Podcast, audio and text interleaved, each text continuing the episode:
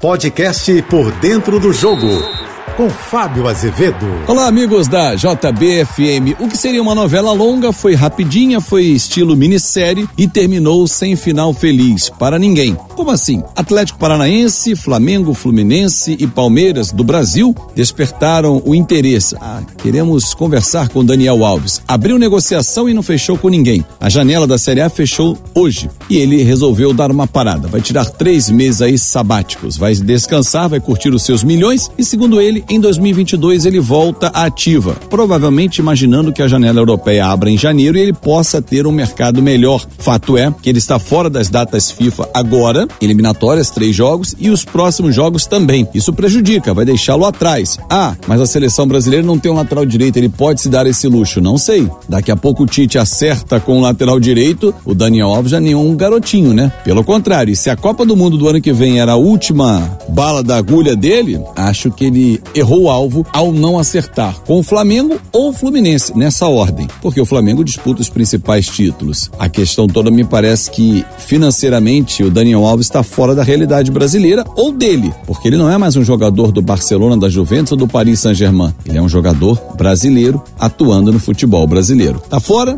não é convocado, só volta a jogar em 2022. A pergunta que fica é: quem vai ficar com Daniel Alves em 2022? Porque neste ano ninguém mais. Eu sou o Fábio Azevedo, a gente se encontra sempre de segunda a sexta-feira no Painel JB, primeira edição, 8 e 35 da manhã, e no Painel JB, segunda edição, 5 e 50 da tarde. Claro, nas minhas redes sociais em Fábio Azevedo TV e nos meus canais do YouTube, Fanático Vascaíno e canal do Fábio Azevedo. Um ótimo fim de semana.